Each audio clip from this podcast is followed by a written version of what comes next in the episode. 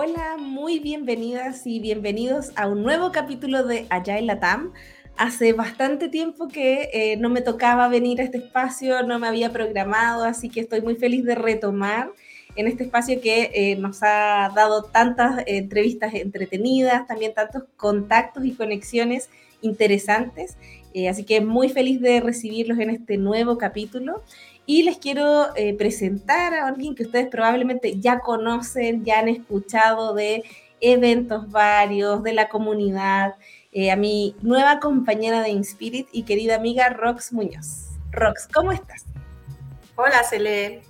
Todo bien por acá, muy feliz de estar en este podcast. muy bien, vamos a tener una conversa entretenida porque también trajimos a otro amigo si quieres darle todo el pase a nuestro otro amigo Rox. Claro. Bueno, yo quiero presentarles a Camilo Velázquez, con quien vamos a estar hablando de Agile Coaching. Uh. Hola Rox, hola Cele, un gusto acompañarlas hoy. Qué rico tenerte aquí Camilo, gracias por, por aceptar la invitación y cuéntanos un poquito de ti para presentarte, para introducirte a ti y también al tema que nos va a tocar hoy día, que es bien, bien interesante. Muy bien. Eh, no hay mucho que decir. Mi nombre es Camilo Velázquez. Eh, soy colombiano, apasionado agilista. Eh, de hecho, las conozco a ustedes de eventos ágiles, eh, así que es un gusto estar en este espacio. Trabajo en Clear, empresa amiga junto con Inspirit. Tenemos valores y principios que nos conectan bastante. Y nada, eso es lo que puedo contar. Apasionado por la agilidad y por el tema que vamos a, a ver el día de hoy. Bueno, yo creo que tienes harto que contar, Camilo. Eh, lo, vamos a desmitificar ahora también con las otras preguntas, porque, bueno, este es un tema que para contarles a nuestros auditores y a quienes nos estén viendo también por YouTube, es un tema que nos interesa mucho, sobre todo porque entendemos que hay personas que están en distintos estadios y si bien hay gente con harta experiencia que puede traer mucho eh, mucho de, lo vivido realmente en, organizaciones con este tema, también hay otras personas, seguramente tú que nos estás escuchando, que le interesa y quiere saber más. Queremos enfocar este capítulo a hablar de Agile Coaching y nos gustaría que fuera muy, muy orientado a la práctica, a lo que nos funcionó, a lo que no funcionó también para que no te dejes ese camino, esa vuelta larga. Eh, así que vamos a estar desarrollando eh, este tema tan lindo y que nos apasiona tanto entre, eh, entre nosotros tres y bueno, varios más de los que seguro nos están escuchando. Así que podemos empezar con nuestras preguntitas, Ramos. Perfecto.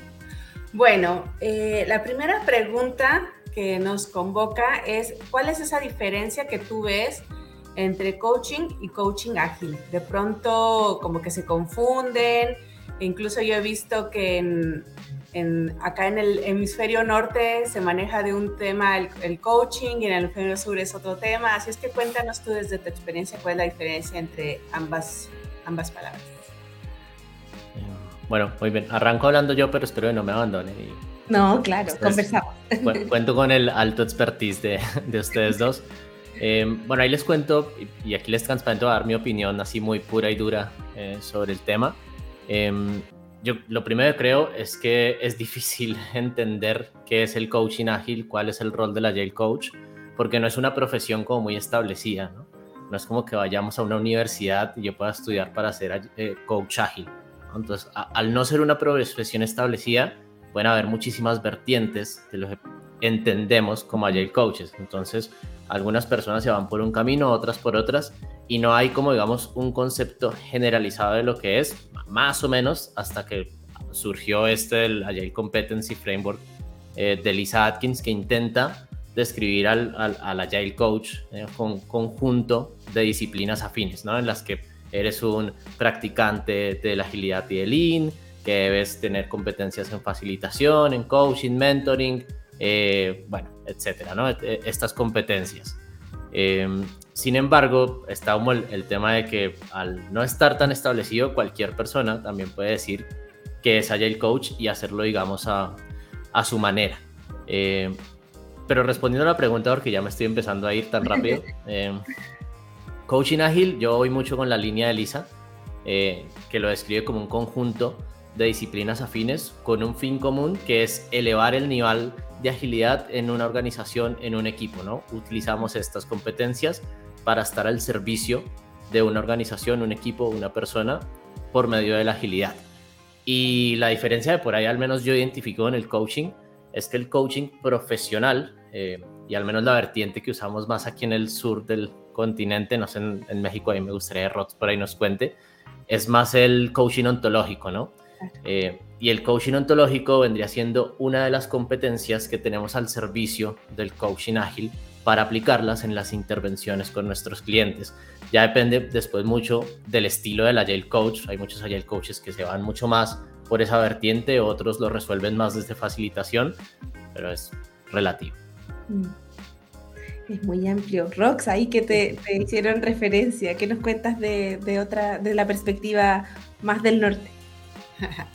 Bueno, es que acá esta palabra está como muy relacionada con un coach de deportes, ¿no? De estos de fútbol americano, que sin duda tiene un liderazgo, pero es un liderazgo muy diferente a los que queremos tener nosotros como Agile Coach, ¿no? Porque es incluso un poco más directivo, podría decirse, ¿no? En algunas ocasiones, dependiendo también obviamente de la cultura del equipo. Sin embargo, concuerdo contigo, Camilo, que, que Elisa nos vino a poner como que orden en nuestra cabeza y en nuestro objetivo y en, nuestro, y en el impacto que tenemos en las organizaciones, porque a mí también me tocó muy hace unos, sé, unos 5 o 6 años que, bueno, ya sé más que Scrum, entonces soy el coach, porque también se Kanban. Entonces era como, pero tiene que haber algo más, ¿no? Y el haber, poner, haber puesto estas habilidades, este impacto, esta transformación, sobre todo que es eh, en las organizaciones, bueno, vino a aclarar un poquito este panorama. Así que concuerdo contigo. Hoy conecto con, con, eso último porque me acuerdo de haber visto hace algunos años atrás, haber estado en espacios con personas que llevaban muchísimo tiempo practicando desde distintas aristas la agilidad y algo que me llamó poderosamente la atención, creo que lo habíamos comentado también en otros podcasts, es que hay era, había una conversación que se estaba generando, una persona que estaba contando su experiencia y era un Scrum Master eh, que uno lo miraría y uno podría decir un señor mayor, con muchísima experiencia, que alguien diría, pero ¿cómo ya lleva tanto tiempo siendo Scrum Master? ¿Cómo no es Agile Coach? Que es como un poquito lo, que tenemos de repente en, nuestra cultura de, ah, un par de añitos y después es mi ascenso o es el, la promoción natural que debiese seguir en mi carrera de, ah, entonces ahora ya soy Agile Coach. Y realmente él hablaba mucho de la importancia de profundizar, de, convertirse en sensei en su tema, y no necesariamente eh, significa que ya estás obsoleto y ya, bueno, deberías movilizarte ahí en tu carrera, eh, sino que es algo que se desarrolla. Eh, y conectando con eso, quisiera que conversemos sobre cómo convertirse en Agile Coach se nace o se hace. Bueno, todas esas reflexiones ahí en torno a eh, cómo alguien llega a decir, a, ponerlo en su LinkedIn, a ponerlo en su firma y sobre todo a empezar a serlo también. Está muy buena esa pregunta. Eh, yo ah, les cuento hace un tiempo, estuvimos en un restaurante aquí en, aquí no, en Bogotá, en la capital de donde vivo, y había un letrero como grande en la puerta de la cocina que decíamos, nadie nace siendo un gran cocinero, se aprende con práctica, dedicación y pasión. Ah, Esa frase es como, me encantó, eh, porque creo que aplica a cualquier ámbito de la vida. Yo creo que pasa lo mismo con el Agile Coaching. Nadie nace siendo el Agile Coach, nadie nace siendo un Alistair Cockburn, una Lisa Atkins, un Jeff Sutherland, ¿no? Eh, se aprende con práctica, dedicación y pasión. Y creo que ahí el componente principal es la mentalidad de aprendiz constante. Eh, entender que es un camino, es un camino el que vivimos, el de la Agile Coaching, y ahí mencionamos algunas, eh, eh, ahí mencionamos, digamos, algunas competencias de la Agile Coach, pero esas competencias, para ser experto en cada una de ellas, nos va a tomar la vida entera probablemente. yo creo que lo primero es entender qué es lo que nos apasiona para entender hacia dónde queremos ir quiero profundizar más en facilitación, eh, quiero mentorear, quiero profundizar en ser un gran entrenador de equipos ágiles, de otros Scrum Masters, otros Agile Coaches y entender por ahí las diferencias, como mencionabas vos, Celeste, también de en dónde, cuál es el ámbito en el que interactúa el Agile Coach y por qué lo hace distinto, digamos, a un coach de equipo, si no queremos decirle Scrum Master, por ejemplo, ¿no? Como que coach de equipo está más centrado en trabajar con ese equipo, en sacar lo mejor de sí, en velar porque ese equipo eh, evolucione hacia la agilidad. Y por ahí el Agile Coach está como en un, nivel distinto en la organización, un nivel quizás un poco más sistémico. Y Camilo, me, da curiosidad preguntarte qué es lo que te ha apasionado a ti para convertirte en Agile Coach. Uf, qué, qué, linda esa y... Va, a ver, yo, como muchos de, de, los que estamos en, en, este camino de la agilidad, eh, yo creo que hemos identificado referentes que nos inspiran. Mm. Es como he conocido a, a, lo largo de la carrera a muchas personas de qué bueno que es esta persona, me encanta esa forma en la que expresa, la forma en la que enseña, los resultados que logra en la organización y, y me apasiona, como quiero ser, algún día tan bueno como esa persona. Yo recuerdo especialmente en mis primeros años, a mí me hablaban de Pablo Tortorella, eh, de Pablitos, eh, también amigo de ustedes, y es como Pablito, y es un genio, es el mejor. Eh, ahora tengo, digamos, la fortuna de, de trabajar con, con Pablitos y eso en principio y luego lo más importante, al menos para mí, es los impactos que creo que podemos lograr como Agile Coaches o como agentes de cambio en las organizaciones, no solo por las mismas organizaciones, sino por las personas, porque he acompañado equipos, personas, organizaciones que luego veo cambios muy bonitos, no solo en, que mejoren y hagan más dinero, que está bueno, para eso trabajamos, eh, sino como personas. Eso creo que es lo que al menos a mí me mueve. Qué bonito. ¿Y a ti, Rox? Bueno, em, para mí, aparte de, lo que ya comentó Camilo, me parece bien importante el, el entender que somos y estamos al servicio de las personas y eso requiere mucha resiliencia, mucha, ¿no? Em, es muy diferente, bueno, no sé qué tan diferente, pero es que trabajar para un producto o un servicio, ¿no? En la parte de creación, porque ahí, bueno, tienes también organizar a las personas, etcétera, pero acá hay veces que si no existe mucho ese autocuidado, también te puede pegar a ti, ¿no? Y te puedes, digamos, contagiar muy fácil de las culturas. Entonces, ese, ese awareness constante, esa, esa conciencia y esa parte de tener aún así ganas de estar picándole a la cultura, ¿no? Que es mucho de nuestro trabajo de estarles guiando y, y, no dejando que se vayan a la inercia de la, una mentalidad fija, de un cambio que no se quiere dar o que se quiere, se quiere imponer, por ejemplo. Entonces, eh, a mí me parece que eso ha sido importante. Y para mí, personalmente, yo veo equipos en cualquier lugar. O sea, yo digo, yo soy de equipo, ¿no? Entonces, para mí, el equipo de dirección es un equipo. Todos los que están haciendo un producto es un equipo, ¿no? Entonces, em, es, esa forma de ver y de, encontrar mi pasión a mí me ha ayudado a entender qué es lo que quiero seguir estudiando, ¿no? Bueno, Celeste, y cuéntanos vos a nosotros también. Uy, yo creo que cuando te escuchaba decir esto de, mm, a partir de, la propuesta de Lisa, bueno, si es el mentoring, si es el entrenamiento, eh, me conecta mucho, mucho, mucho el tema de la facilitación, porque además siento que como que penetra o, se imprime también en los demás. Cuando estás entrenando o enseñando, también utilizas técnicas, el, el, mindset de la facilitación, si se quiere.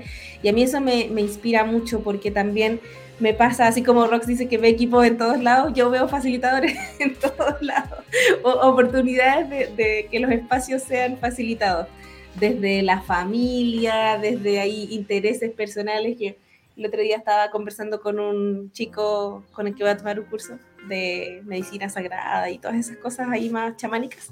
Y claro, él decía, no, yo soy facilitador desde la, ¿cómo me, cómo planteo? Desde el arte del tambor. Eh, y él, claro, o sea, él yo he estado en, en, sesiones donde él participa y efectivamente, solamente con su instrumento, yo me siento en un espacio facilitado.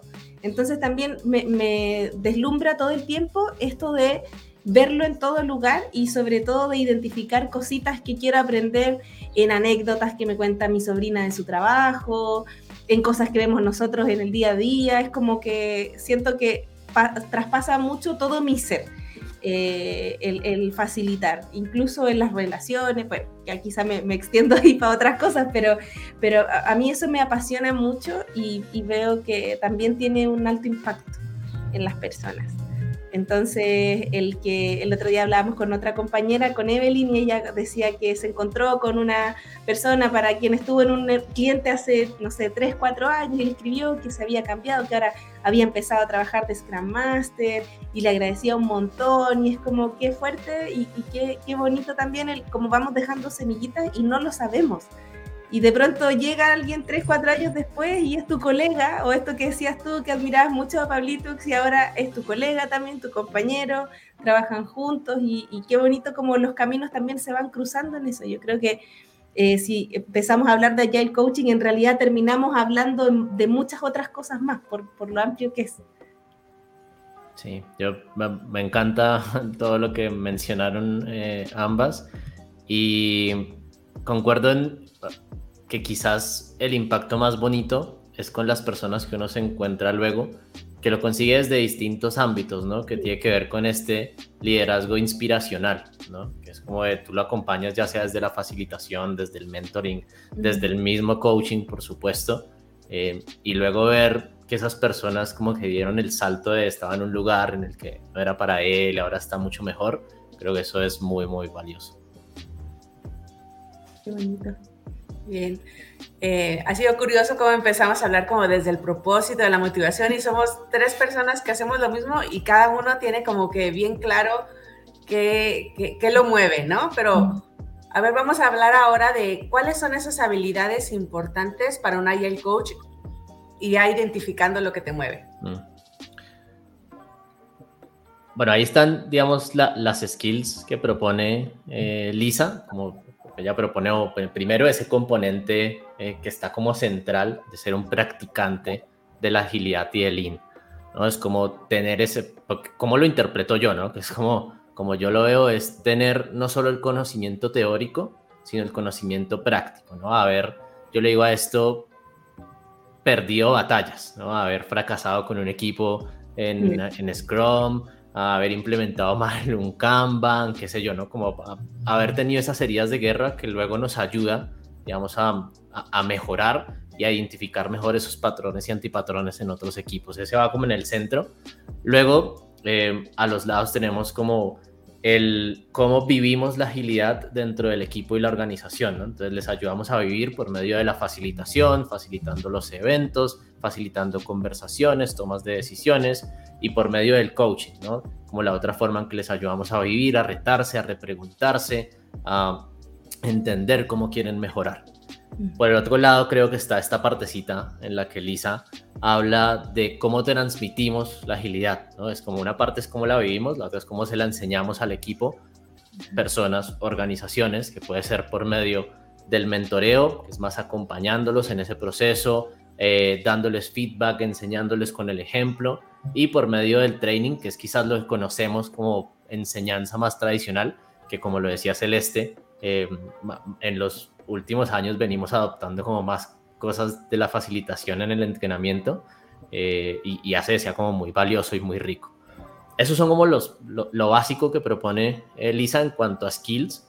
En la parte de abajo ella propone como tres maestrías de profundización, que esto ahí, y yo sé, incluso se lo dije a Lisa en una conversación que tuvimos el, otro día, yo siento que ya está un poquito desactualizado, porque la Agile Coach ya no es solamente de equipos tecnológicos, así como la agilidad en principio estaba diseñada para equipos de TI o de producto, hoy ya el Agile Coach está en muchos otros ámbitos. Entonces esto de la maestría técnica, eh, quizás hay que repensarlo un poco mejor para el, el, Agile Coach moderno.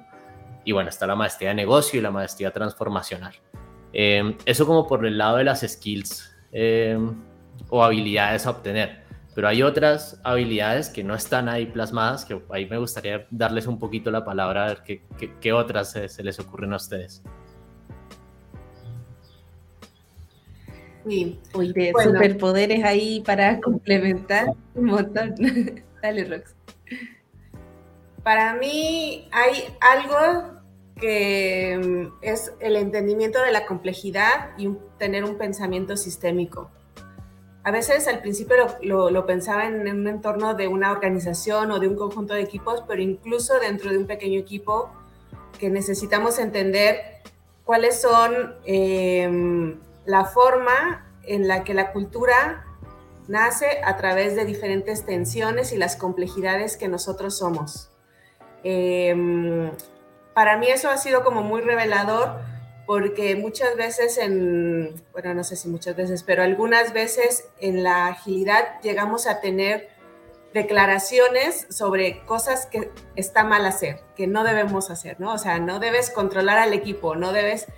Y eso también incluye dentro de esa complejidad cuál es el estado de madurez de los equipos, digo, porque yo soy de equipos, ahí para mí es como esa importancia, ¿no? O sea, el rol que estoy jugando en ese momento, la madurez del equipo y para eso es como una el entendimiento y el ir conociendo más sobre complejidad. Para mí eso ha sido como algo importante, sobre todo, saben, para mí, como para irme calmando, para que esos deben de eh, entenderlos desde los diferentes luces que en ese momento existen. Mm. Y para ti, Cele, ¿cómo ves? Qué interesante. Se me ocurren dos cositas. Una quizá... Em, más obviamente derivada de mis intereses personales y otra de pronto más práctica. Eh, a propósito también de, nuestro interés de, compartirles a ustedes en este podcast algunas referencias también, y aprovecho de recordar que vamos a dejar un artículo, como siempre, de texto con lo que han ido comentando mis compañeros, de algunos links, em, algunos em, también eh, cursos que puedan hacer, videos que puedan revisar. Ahí Camilo nos contó un poquito que había hablado con Lisa, así que luego nos cuenta también dónde podemos encontrar algo de ese contenido. Eh, con respecto a habilidades, yo siento que el autoconocimiento tiene mucho que ver con cómo damos soporte a todos los otros skills que son necesarios desde el Agile Coaching porque no es lo mismo que yo no haya ido, por ejemplo, nunca a terapia o que no haya buscado nunca en mi vida algo de eh, autoconocimiento y voy a una reunión difícil, me preparé, leí todos los libros, le pregunté a mis colegas cuáles eran las eh, cinco actividades más potentes para líderes y eh, los líderes me dicen que no me quieren más en la sala porque me veo muy joven o porque no confían en la agilidad. ¿Qué hago yo con eso en ese momento? Yo creo que no hay anécdota de compañero que permita que mi cuerpo no sienta decepción, frustración eh, y finalmente el autoconocimiento y el que cada persona busque su propio camino espiritual, religioso, no místico, o sea, como, como quieran llamarlo, siento que es algo muy, muy importante. Independiente del camino, el cómo yo me conozco a mí, para entregarle a otros, a propósito de lo que decía Rox hace un ratito, de que estamos al servicio, al final es un rol de servicio. Y para eso, ojalá estar ahí bien, preparada para entregarme a otros con lo que sea que los otros vayan a traer. Eh, y algo muy práctico que pensaba ahora a propósito de la nueva realidad, que ya no sé si nueva realidad, nueva normalidad, como sea, eh, siento que tiene que ver con el uso de las herramientas que de pronto esta, a la que nos conectamos hoy día, de Zoom, de Mural, de pizarras virtuales. Eh, creo que he, visto colegas que son, pero así genios con toda la tecnología. Eh, quiero mencionar dos también para dejar ahí de referencia, Cynthia Rubinstein, que comparte muchísimo en su LinkedIn, en su Instagram sobre técnicas que utiliza, muy generosa también, y Maro Sola, que ha estado generando un contenido increíble en YouTube. Les vamos a dejar el link para que lo sigan en su canal, eh, porque son herramientas que de pronto uno dice, claro, nos vamos ahí a a lo de pronto más, más, sofisticado, decir sí, eh, maestría en lo empresarial y empezamos a discutir temas más elevados y eso es algo que ahora ya, así como en su momento cuando teníamos facilitaciones en presencial, ah, la facilitación gráfica y que los paneles estén todos lindos, bueno, es como el símil eh, hoy día que la mayoría está trabajando, desarrollando su trabajo en, en pantalla eh, creo que ayuda mucho y es como, uy, no perder de vista ese ítem, muy, muy importante. No sé si les aparecen también otras herramientitas así como eh, de pronto más pequeñas, pero más prácticas y accionables para que le demos de recomendación a nuestros auditores. algo que estén ah. usando, alguna herramienta así como de las últimas que estén eh, poniendo en práctica. Sí, yo no, soy el, el, experto en, en, herramientas, siéndote ahí, por ejemplo, muy sincero. Y me pasa lo que dices vos, que a veces me encuentro con colegas que están haciendo cosas que me parecen súper lindas, interesantes, y algunas seguro que voy adoptando. Eh, algo he notado que se ha vuelto como muy común, ya era común en, en, el mundo presencial, es los canvas, ¿no? Es como que hay canvas para muchas cosas que a mí en principio me parecen súper interesantes y relevantes de utilizar eh, en Clear, por ejemplo, tenemos un canvas eh, de facilitación, eh, que también como para diseñar facilitaciones, especialmente cuando estamos comenzando, esto resulta muy útil. he visto un canvas para diseñar conversaciones de coaching, creo que de Martina Laimo, si no me equivoco. y ahora que mencionaste a, Cintia, me parece que justo esta semanita ella publicó un canvas de arranque de equipo, si no me equivoco que me equipo híbrido. Mira, equipo híbrido, además, claro, súper relevante para el tema. Eh, que me pareció, lo, le, di una leída muy, muy rápida, me parece que está muy bueno. Entonces, hay como muchas herramientas encapsuladas en esos canvas que me parecen que son muy útiles eh, para arrancar cuando, cuando estamos queriendo diseñar una facilitación, eh, diseñar una conversación de coaching y por ahí nos sentimos un poquito inseguros. Sí, ahí agrego nada más eh, que siempre hay que tener en cuenta a la gente a la que, con la que vamos a, facilitar o a comunicarnos, ¿no? Porque hay veces que nos queremos subir directamente, no sé, a Mural o alguna cosa así, y las personas apenas le están hallando a Google Docs. Entonces, ante todo, esa consideración, y ese es el reto entonces para nosotros y nosotras, el utilizar una gran diversidad de plataformas para ponerlas al servicio de lo que necesita en ese momento las personas con las que vamos a convivir. Sin duda, sin duda, Rox. Oye, me, quedo, me quedo pensando en, todo este mundo visual y de cómo eh, llevamos de pronto a estos campas o estos resúmenes eh, un, concentrado del de nuestros valores, de los propósitos, etcétera, y en el mundo de visibilizar también, eh, una de las preguntas que queríamos conversar era cómo visibilizamos el impacto que tiene un Agile Coach. ¿Sí? Porque muchas veces, y nos pasó hace poquito en una, en una formación, eh, una persona decía, uy, pero es que yo hago un montón de cosas, pero no me lo reconocen y parece que si mientras mejor hago mi trabajo, menos se nota que yo estaba involucrado como Agile Coach, porque hice que el equipo lo hiciera, que avanzara, que, eh, que emergiera de otras personas o de otras voces. Entonces, ¿cómo, cómo observan ustedes esto de, de cómo se visibiliza el impacto de un Agile Coach? A mí me gustó la frase con la que te respondió esa persona, que es como entre más hago, como que menos se nota. De hecho, me parece que si está pasando eso es porque algo estás haciendo bien. ¿no? El, el, Agile Coach que luce mucho, que habla mucho, me parece que mm, algo, algo raro, eh, que a, a, mí me pasa cuando veo a alguien que hace demasiado ruido de es que yo hice, es que yo logré, bueno, lo decía Rods, nosotros estamos al servicio eh, de las personas y la organización. Así que quizás entre más invisibles somos, pues mejor. Yo entiendo que puede ser que esta pregunta eh, esté relacionada a que las organizaciones quieren medirlo todo, quieren saber cuál es el retorno de la inversión de pagar un Agile Coach, que a veces es costoso de pagar y cómo me está beneficiando eso. Entonces, muchas veces, no solo con eso, con las mismas iniciativas de agilidad, eh, comenzamos a diseñar métricas medio raras, ¿no? Es que yo soy allá el coach y acompaño cuatro equipos. Ahí hay una métrica, ¿no? Cuatro equipos acompañados. O realizo 20 retrospectivas al mes. Bueno, esa es otra posible métrica. ¿Qué tan, qué tan buena es esa métrica? Probablemente no tanta porque solamente me da forma, no me dice nada, digamos, de resultados. A mí me suena los resultados de la Yale Coach deben estar directamente ligados a los resultados del equipo y de la organización. Si la organización es más adaptable, eh, si saca eh, cuellos de botella eh, de la organización, creo que ahí es donde se ven, digamos, los resultados de la Yale Coach, en lo que consigue el equipo. Entonces, probablemente esa persona estaba haciendo algo que, está bueno. Lo que por ahí tiene que hacer es como ese puente entre cómo linkeo los resultados del negocio con los resultados de lo que estamos haciendo acompañando. Entonces se puede medir, em, empezando por ahí, ¿no? Es como cuando llegamos a acompañar a este equipo, eh, salíamos a producción en seis meses. Eh, desde que lo estamos acompañando, ahora sale en dos semanas porque es lo que vamos el proceso, porque como dijo Rods, hicimos eh, pensamiento sistémico y vimos unos cuellos de botella y creo que ahí es donde se ve el valor.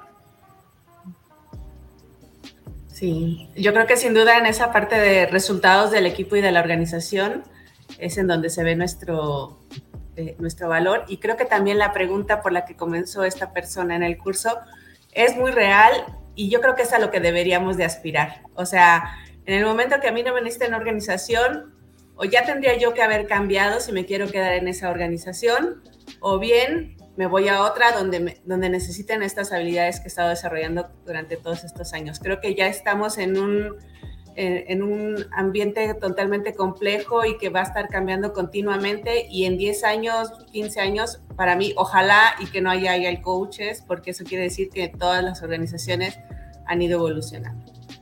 Así es que, bueno, eh, son como de las preguntas eh, que se empiezan a dar como como complejas, ¿no? Así como que controversiales, mejor dicho. Y esta pregunta controversial que de pronto sale es, em, ¿cómo sé, cómo yo, organización, sé si este, necesito un agile coach, ¿no? O sea, como que todavía no entiendo bien el valor, entiendo que es importante la gente, como por ahí empiezo a entender que se requiere un cambio, pero ¿cómo yo lo, lo, lo sé que lo necesito como organización? Me acuerdo de mm, una persona, eh, esto era en contexto de otra cosa eh, que tiene también, a propósito de lo controversial, era en una formación de SAFE y eh, oh. una persona que tenía mucha, mucha experiencia, nuestro trainer, nos contaba, bueno, había estado en grandes organizaciones a lo largo del mundo, si han eh, andado en avión, en un Boeing 747, él había participado de cuando se había construido, o sea, era alguien que tenía mucha experiencia. Y él decía que cuando, eh, cuando una empresa lo llamaba, en ese caso para ser safe, pero yo creo que podemos hacer, eh, extrapolarlo a esto, cuando una empresa lo llamaba para decirle que necesitaba agilidad, él decía, bueno, hay dos, dos opciones. O la empresa eh, tiene un founder que es tipo, no sé si les gusta Jeff Bezos o Elon Musk, alguno de estos así súper mega visionarios que, que necesita eh, algo más porque se quedó corto con toda la innovación que está haciendo, o es alguien que dice si no cambio ahora, la regulación me va a comer, mi empresa se va a morir mañana, eh, estoy en números rojos y tengo que hacer algo como más por la desesperación y me llamaba la atención porque hablaba de estos dos extremos, pero él decía que solamente en esos extremos es que las personas están realmente dispuestas a un cambio. Eh, ¿Qué es lo que traemos los Agile Coaches cuando llegamos a los lugares? O sea, vamos a buscar cambiar, a lo mejor no romper por romper por romper, sino identificar cuáles son las cosas que no están funcionando y ojalá proponer algunas que empiecen a funcionar. Entonces, eh, yo creo que eh, en muchas empresas hoy día dicen, no, necesitamos agilidad, queremos agilidad, es lo que están haciendo, es lo que se lleva, y no hay un cuestionamiento sobre qué estoy dispuesto a abrir, a entregar, a dejar de hacer cuando traiga estas prácticas. Entonces, yo diría que en muchas empresas pueden decir, sí, necesitamos un Agile Coach, pero pienso que un espacio adecuado es cuando hay una apertura a los cambios. Eh, a, que realmente se mueva un poquito el, terreno eh, cuando entre esta persona o este grupo de personas. De acuerdo. Ahora mencionaste como la palabra por ahí evolución, eh, que a, mí me gusta como linkear algunas cosas de la agilidad la biología. también veo, digamos, la, al menos los procesos de agilidad como evolutivos más que transformaciones, que muchas veces la transformación implica como estoy acá, llego a B y ya me transformé, ¿no? Digamos, la agilidad busca que podamos ser más adaptativos, que podamos adaptarnos a los cambios en el negocio, etcétera, etcétera, ¿no? Eh, algo que me, me, gusta pensar respecto a eso sobre cuáles son como esos catalizadores del cambio, ¿no? Digamos, en, en, en la biología un catalizador eh, es como ese momento, ese algo que hace que tenga que haber un cambio sí o sí en la evolución o desaparece, digamos, el, el organismo o, la especie. Un ejemplo es con, el ser humano. en la edad de hielo, el Homo erectus, digamos, tuvo que adaptarse a que ya no había plantas, pasar de una dieta rica en plantas por la edad de hielo a una dieta basada en carnes, lo que hizo, digamos, que el cerebro eh, creciera y evolucionara para que pudiera, digamos, desarrollar eh, ese cerebro. Eh, entonces, opino muy parecido. Es como que hay que encontrar cuáles son esos catalizadores del cambio en la organización, porque muchas organizaciones es como, bueno, vamos a hacer agilidad y ya vemos a X consultora para que nos ayude, pero no tienen ni claro eh, por qué lo quieren hacer, ¿no? Porque a lo mejor la competencia también lo está haciendo, eh, porque es lo que les dijeron que se está haciendo ahora mismo, pero como que no hay una razón clara del por qué, ¿no? Es como, mira, yo lo que necesito es esto, este es mi catalizador. Si no comienzo a cambiarlo, desaparezco como especie dentro de la economía organizacional. Entonces creo que encontrar esos catalizadores es importante para la organización. Pero cuando necesitan un agile coach, yo creo que en todos los escenarios en los que quieran comenzar a hacerlo. Eh, porque solos es muy difícil, me parece a mí. ¿Por qué? Porque hay un compendio de conocimientos, de habilidades que no están dentro de la organización, al menos cuando están en un principio. Al menos que tú digas, mira, yo quiero embarcarme en una transformación, en un cambio cultural, y ya aquí dentro de la organización trabajan personas que tienen ese skill, lo cual es, digamos, bastante raro. Entonces casi siempre van a tener o que aumentar el headcount o buscar una opción de alguien que venga y los acompañe. Salud, Celeste. Gracias. Oye, dijiste una palabrita que yo sé que a mi amiga acá presente eh, la moviliza un montón, que es el concepto de catalizador. Rox, ¿cómo ves tú esto de, cuando llega un Agile Coach al equipo y, cómo se engancha con este concepto que nos traía Camilo? Sí, yo también lo encontré eh, pues desde las ciencias naturales, porque es ese elemento que hace que cause una reacción, pero el elemento no se diluye, ¿no? Hay veces, por ejemplo, en la combustión, pues se acaba la gasolina porque se enciende la flama y en un catalizador no, eso no sucede, ¿no? O sea, si hubiera una verdadera catalización, seguiría haciendo más, ¿no? Y entonces para mí es eso de ir como contagiándonos, ¿no? O sea, creo que el cambio en el metro cuadrado es muy poderoso. De pronto nos vamos como que, ay, el cambio organizacional, pero el cambio en el metro cuadrado va a causando esa catalización precisamente que ahorita nos, nos, hablaba, nos hablaba Camilo. Y mientras, mientras comentaba Cami, me estaba acordando de hace 10 años, por ejemplo, 10, 15 años, que cuando yo comencé, no, 10, no, 15 no, eh, comencé con agilidad, le decía en, aquel entonces, es que tenemos que entregar cada dos semanas y teníamos un cliente que era de un banco. ¿Cómo crees que los bancos van a entregar cada, cada dos semanas? Y ahora los bancos que conocemos están entregando cada semana mínimo, ¿no? O sea, mínimo dos semanas es como que ya te estás tardando. Eh, y, y, me gusta cómo eso, ese mindset ha ido cambiando y ahí se ve un poco del impacto que se ha ido logrando en roles como el nuestro, no solo exclusivamente el coaches, pero también liderazgos que impulsan ese cambio en su metro cuadrado y que son los que hacen que al final y nuestras organizaciones no sean las mismas en solo 10 años y quién sabe qué vaya a pasar en los siguientes 10 años, ¿no? Sí. Ahí, solo por complementar un poco lo que dice Rods, que es como volviendo un poco a la conversación que ya habíamos pasado de las habilidades, que mm, lo mencionaron, eh, me parece que fuiste vos, Rod, o Serena, no me acuerdo, sobre la resiliencia. Eh, ¿no? Yo creo que como Agile Coach hay que tener mucha resiliencia porque muchas veces llegamos a organizaciones y nos encantaría probar cosas que son súper innovadoras, que funcionan súper interesante, de, uy, quiero probar el concepto eh, de los de LES que me encontré en el libro, me parece súper interesante, es como la organización no está en ese punto todavía está como 10 años atrás en su proceso de cambio. Entonces hay que tener como mucha resiliencia de entender que todo también es un proceso y que no es un proceso de pase de un día para otro. Entonces no siempre me voy a encontrar en el contexto en el que me muevo como pez en el agua, sino que necesito mucha resiliencia.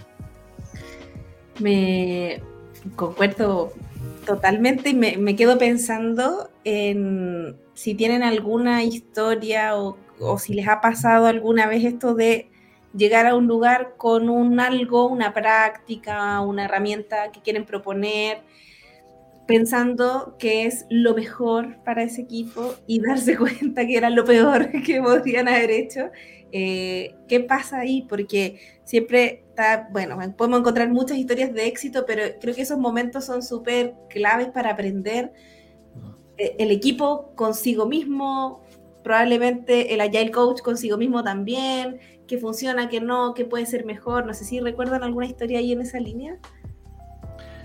Yo, tengo no solo una, sino muchas, seguro. Em, yo soy partidario de que los fracasos nos enseñan un, montón de cosas. Particularmente tengo una que fue más o menos dolorosa en su momento. Em, bueno, no voy a decir el nombre del cliente, por supuesto, por las dudas, pero estaba más o menos novato yo en, en Clear. ¿no? Esto fue hace unos 6, 7 años ya.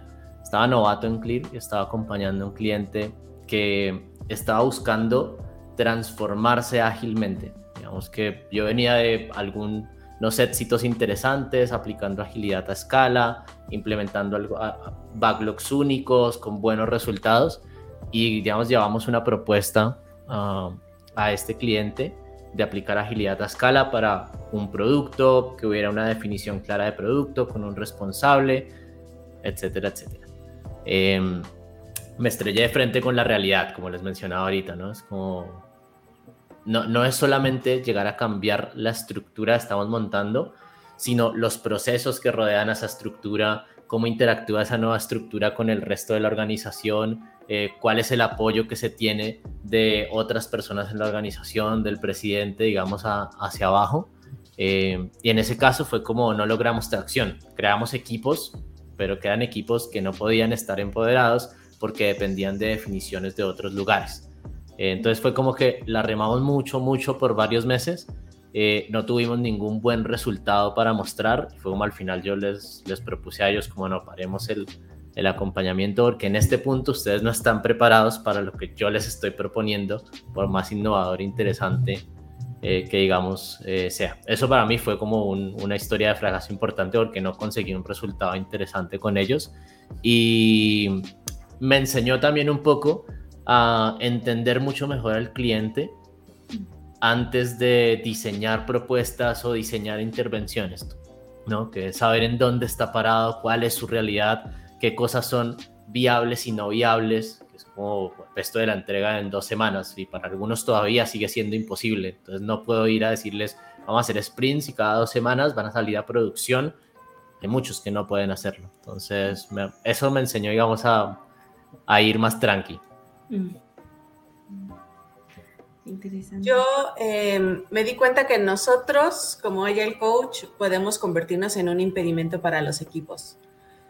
Porque si somos quienes están poniendo y diciendo cuál es el próximo paso y ahora vamos a hacer esto y después vamos a hacer entrega continua y después vamos a hacerles, les no estamos causando el impacto en la organización para que tengas más personas que te acompañen en eso. Tal vez al principio, sobre todo si estás en un entorno en el que trabajan de una manera tradicional y tienen ese deseo de trabajar de una manera que, les resulte un poquito mejor para enfrentarse a la complejidad, que en este caso es la agilidad, eh, a lo mejor ahí sí, pues eres, digamos, esa persona referente, ¿no? Hasta las palabras, pero ya tiene que llegar un momento donde ya no seas y a mí personalmente me pasó eso de que Rox era la que iba poniendo pauta y Rox se equivocó, porque estaba pensando en una forma de, en ese caso era desarrollar un software que no incluía rebanadas completas, que no incluía valor temprano, porque me había consumido la cultura en la que estaba inmersa, ¿no? A veces no es porque uno no lo sepa, sino porque lo consume la, la cultura. Entonces yo creo que ahí, para mí siempre ha sido muy importante rodearme de, de más colegas, conversar con ellos, el estar en las comunidades, que es donde primero nos conocimos nosotros tres, eh, y bueno, muchas otras colegas que hemos comentado durante esta ocasión, porque son aquellas personas que te dan como que ese, eh, eso de, y tal vez por aquí no va, ¿no? Y tener esa confianza que ahora ya está existiendo afortunadamente entre las entre eh, las consultoras, por ejemplo, o entre los diferentes cargos similares, si le queremos poner ese título, de hoy me está pasando esto, algo no me huele bien, alguna cosa para, para estar abiertos, ser vulnerables y ser eh, humildes en el que no somos los que más saben de algo nunca. Entonces ahí bien interesante y bien importante esa parte para mí. Oye, eso que, que trae, estaba pensando en comentar dos cosas y era como las dos que trajiste, Rox, porque eh, como que siento que estamos muy ahí como pensando, también Camilo le, le hacía cierto sentido, sobre todo el cómo vemos más allá, así como que levantamos la cabeza y miramos un, poquito más el bosque, porque no solamente es deseo, no es como, ah, bueno, me voy a formar y me voy a leer este libro para ser más objetiva en mi trabajo, no, realmente necesitamos de otras perspectivas. Y una de las, de las preguntas que también queríamos conversar eh, que va a estar llena de opinología y cero de recetas para todos los que nos están escuchando. Por favor, no tengan expectativa aquí de sacar la libreta, pero cuál es el futuro del Agile Coaching. ¿Qué ven ustedes en, en un próximo paso individual para el rol, en la comunidad? ¿Cómo lo ven? Qué pregunta tan interesante. Me gusta mucho. Em, bueno, lo primero es parte de lo que viene para el Agile Coach, eh, que ya ha venido pasando en los últimos años, yo creo que es despegarse cada vez más eh, de áreas tecnológicas. Eh, viste, el, hemos venido descubriendo con el pasar de los años que para ser viable que un equipo de producto tecnológico desarrolle productos adaptables y en periodos de tiempo corto recibiendo feedback de sus usuarios, es necesario que el resto de ecosistema que lo rodea también evolucione. Eso hace que áreas como eh, lo que conocemos hoy como recursos humanos, financieras, eh, back office y demás, también tengan necesidad de repensar, de repensarse en función de ese propósito que es la agilidad o la adaptabilidad. Y ahí las skills son distintas, son otras cosas, no, no, no vamos a llegar al equipo de people a decirles, no, vamos a hacer Scrum y vamos a hacer un Kanban, porque no, ellos a lo mejor tienen unas necesidades un poquito distintas, igual con las financieras. Entonces yo creo que va a haber como cada vez más agile coaches con distintos expertises respecto a esas áreas de la organización. Pongo el ejemplo de, de Cintia, ¿no? Cintia que ha trabajado, por ejemplo, mucho con people, pero no todos nos vamos a tener como ese capacity de profundizar en todo lo que queramos. Hay otros que se van a ir a lo mejor más para áreas financieras, otros van a seguir trabajando y desarrollando skills en la parte tecnológica, siendo mucho más técnicos, pero yo creo que hacia allá va el futuro, ¿no? Las organizaciones están permeando la agilidad como en todas sus capas y necesitamos allá el coaches con distintos skills para eso. Totalmente. Yo pensaba con esta pregunta que, mm, que también, así como somos tan diversos, y hay tanta diversidad de necesidades como lo que trae justamente Camilo de, las áreas a las que hay que traducir, encontrar puntos de encuentro también entre el método y el hacer del día a día de esos equipos.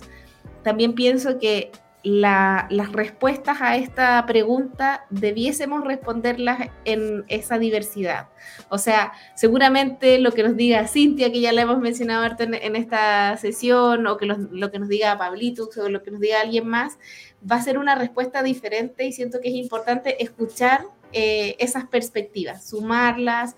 Así que también, bueno, aprovecho de hacer una invitación a las personas que estén escuchándonos por YouTube, que es más fácil porque ahí tienen la cajita de comentarios, que nos cuenten qué creen ustedes que es eh, o que está en el futuro del Agile Coaching. ¿Qué disciplinas para estudiar? ¿Qué elementos para profundizar? ¿Qué elementos para volver a traer? A lo mejor también son cosas que hemos dejado en el pasado porque, no sé, prácticas de XP que tienen muchísimo tiempo y que, no, no, pero eso es, es más de lo antiguo. Bueno, ¿cómo lo resignificamos también? Porque hoy día seguro hay necesidades que hicieron match con las que hicieron surgir en ese momento esos métodos. Entonces, eh, siento que no hay una respuesta y me gusta que no haya una respuesta porque nos permita y nos invita también a, explorar en qué otros territorios podemos traernos cosas para complementar mejor nuestro trabajo. Sí, dentro de, esas, esas nuevas habilidades o nichos que, que comentan, a mí me viene, y creo que es algo que debería o que ya existe, que es la parte de negocio y de impacto y de valor al, mundo, de crear plataformas, de crear, crear nuevos negocios desde nuevas mentalidades. Entonces, toda esa parte de, de, valor ya ha existido, pero creo que va a tomar como mucho más fuerza porque ya, ya nos estamos dando cuenta que el método, que la agilidad, y siempre lo hemos dicho, es el medio, ¿no? Entonces, tenemos que entender esa parte del ecosistema en el que estamos, cómo crear nuevos servicios y productos, plataformas, toda esta parte de innovación, yo creo que se va a venir como mucho más fuerte y se debería por la complejidad en la que vivimos actualmente, ¿no? Eh, y otra cosa, ya mucho más tiempo, lo que yo desearía es que no existieran ahí coches en el mundo, ¿no? Porque ya eh, es un mindset que ya tienen las organizaciones y las van ajustando a conforme lo, lo, que les va pasando, ¿no? Pero bueno, tenerlo ahí también presente que somos, uh, el rol en el que estamos ahorita, pues es por un momento, ¿no? En algún momento tendría que transformarnos a todos y creo que va a ser algo feliz, lejos de asustarse, creo que sería algo muy hermoso. Hay última intervención sobre eso que mencionaste, eh, Rods, eh, pensando en este modelo de, de la Lutz. Ah, que, eh, si no lo conoce, me imagino de Cele nos va a dejar en los links alguna lectura sobre eso. Claro, de, lo rojo, que lo que plantea la Lutz es que estamos como a puertas de ese salto hacia lo TIL. Yo creo que nosotros somos como esos agentes de cambio que estamos como facilitando y empujando ese cambio hacia lo TIL, pero ojalá que en algún momento lo normal sea que las empresas se muevan ahí. Y ahí es cuando vamos a, vamos a dejar de ser tan útiles. Me, encantó eso, Rods. Muchas gracias. Qué lindo. Sí, me encantó también. Bien, vamos a ir como ahora con las secciones tenemos para ir cerrando y tenemos una pregunta del diccionario Agile, ¿no? Acá en los podcasts de Inspirit queremos construir un diccionario y es eh, la palabra Enterprise Agile Coach. Ufa, está. Em, a ver, yo creo que es un subtítulo que le ponemos al Agile Coach dependiendo de qué entorno o qué tipo de cosas está persiguiendo, ¿no? hablábamos de que el Agile Coach eh, se mueve en un entorno un poco más sistémico que quizás el, el coach de equipo, Em, yo creo que el Enterprise Agile Coach es un título que surgió hace algunos años, diseñado para esos Agile Coaches que están pensando hoy en cómo llevar esos conceptos de la agilidad a toda la organización, a esas otras áreas de la organización, ¿no? Que están pensando por ahí, construyendo junto con la alta dirección eh, cómo pueden hacer organizaciones menos jerárquicas, eh, que empoderen a los equipos y que trabajen más en red. Entonces están como eh, quizás con la, con la vista en otro nivel distinto, no están como tan metidos en el producto, sino quizás una mirada un poco más empresarial, como lo dice el nombre. Esa es la respuesta de se me viene, digamos, a la mente de primerazo, pero creo que está en construcción, porque lo estamos descubriendo. ¿Qué implica eso? Ay, me encantó. Nunca había visto o había escuchado una, una definición tan clara y tan concisa, así que se va para el diccionario Inspiritari para, para compartirlo también con los demás. Muy bien. Y bueno, si bien ya hemos hablado de habilidades, de impacto, de qué nos motiva, pero ya siendo como que bien específicos para aquellas personas que nos están escuchando y que están dando sus primeros pasos como Scrum Master o les llama la atención eh, esta parte de entregar eh, valor a las personas, a los equipos. ¿Tú qué recomendarías para partir si, hay, si yo quiero ser el Coach? Em, yo creo que no hay un, un, camino, porque como lo hablábamos, depende mucho de lo que nos apasione, el camino que vamos a recorrer. Yo creo que todos tenemos un, camino distinto. Eh, pero un, muy buen primer paso para mí es comenzar con la literatura de Lisa Atkins. Ella de hecho, tiene un libro que se llama Agile Coaching Teams, si no me equivoco, eh, que me parece ese es un muy buen punto de partida para entender cuáles son esas skills, esas habilidades, como que me parece ese es un, buen punto de partida.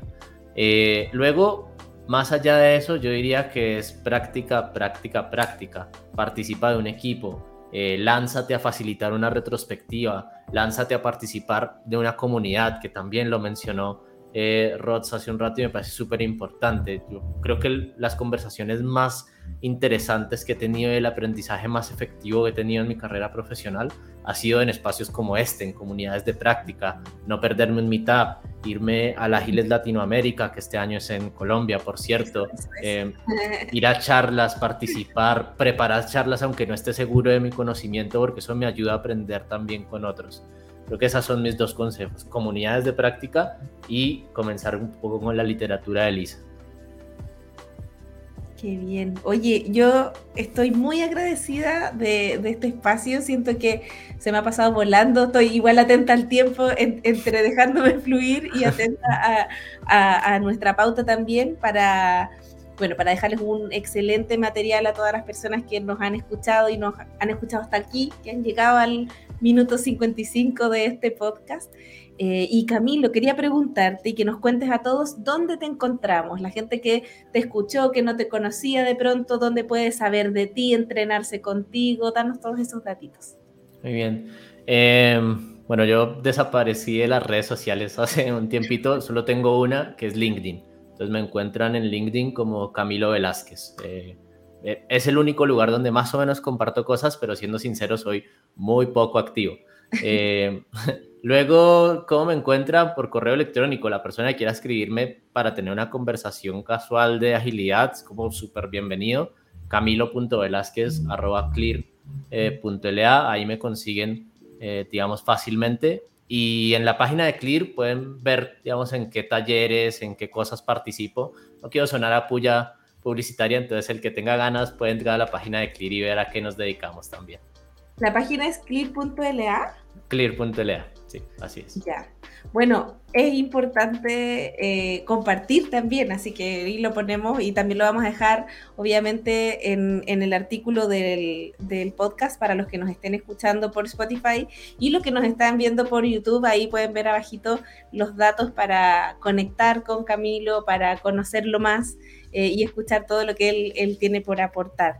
Rox, querida, ¿también quieres dar tus señales? ¿Te gustaría? Bueno, yo también estoy en LinkedIn como Rox Muñoz. Eh, también ya tengo propósito de compartir más por ahí. Eh, básicamente, la verdad es que ya los otros lo, utilizo como muy personal para poner mis dibujitos, etcétera. solo si quieren conocer una faceta personal de mí, bueno, ahí me buscan. te buscan y te encontrarán, seguramente. obviamente. Eso, bueno, también darle muchas gracias a Rox, a Camilo, qué linda la conversación que tuvimos, se me pasó súper rápido. Eh, y obviamente si, si encontramos más oportunidades en el futuro para seguir conversando este tema, sería muy lindo, así que escríbanos si les interesa que hagamos un live, una segunda versión de este podcast eh, o algún otro contenido ahí para que, que continuemos compartiendo. Eh, muchas gracias a todos por escucharnos hasta acá, por compartir en este espacio. Escríbanos, nos pueden encontrar en redes sociales como Inspirit Latam, en Instagram, en LinkedIn, en TikTok nos pueden encontrar, aunque se sorprendan, eh, ahí para los más, eh, los más millennials o generación X, no sé. y, sobre todo en YouTube. Les invitamos a seguirnos, a suscribirse. Estamos generando mucho contenido últimamente, así que, bueno, felices de reconectar en cualquiera de esos espacios virtuales o presenciales. Ahí también nos pasó el datito Camilo del próximo Ágiles, para que lo, lo sigan, sigan en la ruta y de pronto nos vemos en septiembre. Así que muchas gracias y los esperamos en el próximo capítulo de Agile Latam. Chao, chao.